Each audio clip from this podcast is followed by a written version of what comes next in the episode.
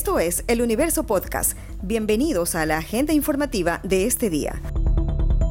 Hoy es jueves 18 de noviembre de 2021, Día Mundial de la Filosofía. Los saluda Juan Pablo Pérez. El proyecto urgente de la Ley de Desarrollo Económico y Sostenibilidad Fiscal, que debe ir a un segundo debate en la Asamblea Nacional, contempla que el gobierno podrá establecer durante 12 días al año una rebaja del IVA del impuesto al valor agregado de 12 a 8% de manera regional.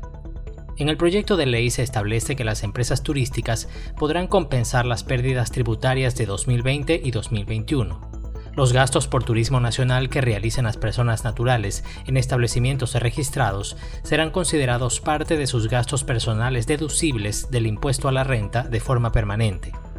Se brindará respiro financiero a empresas turísticas al darles facilidades de pago con el Instituto Ecuatoriano de Seguridad Social IES y el Servicio de Rentas Internas SRI hasta por 48 meses sin intereses, evitando procesos de coactiva.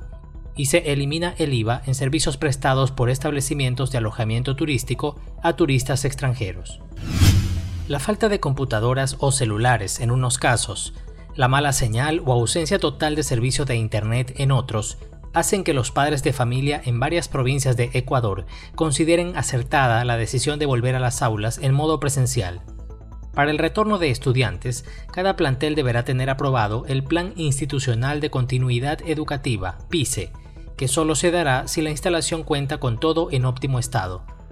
El Ministerio de Educación indicó que en los planteles fiscales no será posible la modalidad semipresencial, es decir, que los alumnos asistan unos días de manera presencial y otros vía virtual. Solo podrán los privados siempre que tengan el permiso correspondiente. Pero no todos los planteles están listos.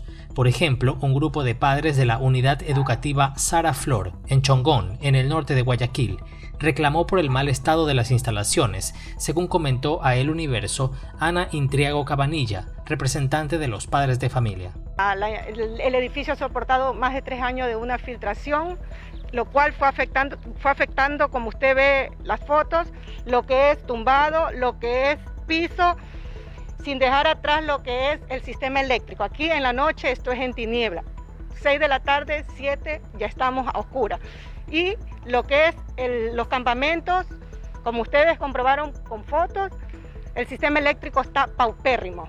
No hay sistema eléctrico ahí. O sea, no sé cómo nos hablan de un retorno si no nos están prestando las garantías necesarias para que nuestros niños retornen. Ojo, en el edificio yo quiero que alguien se comprometa que le hagan un estudio técnico que el edificio está en condiciones de un retorno. Con tantos años de humedad, ¿quién nos garantiza que su estructura no, no ha tenido un daño irreparable?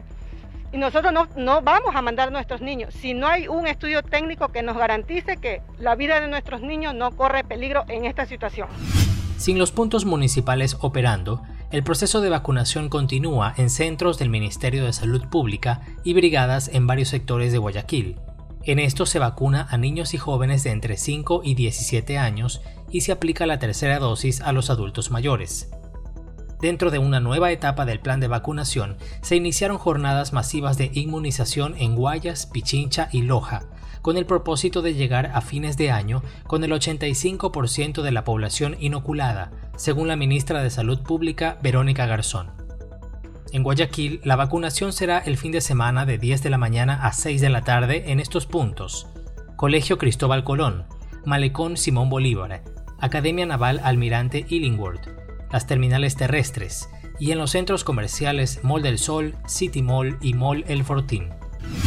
Abonados de la Corporación Nacional de Telecomunicaciones, CNT, que tienen deudas pendientes desde julio pasado podrían quedarse sin servicio telefónico desde este sábado, cuando la telefónica comenzará a cortar el servicio por facturas impagas.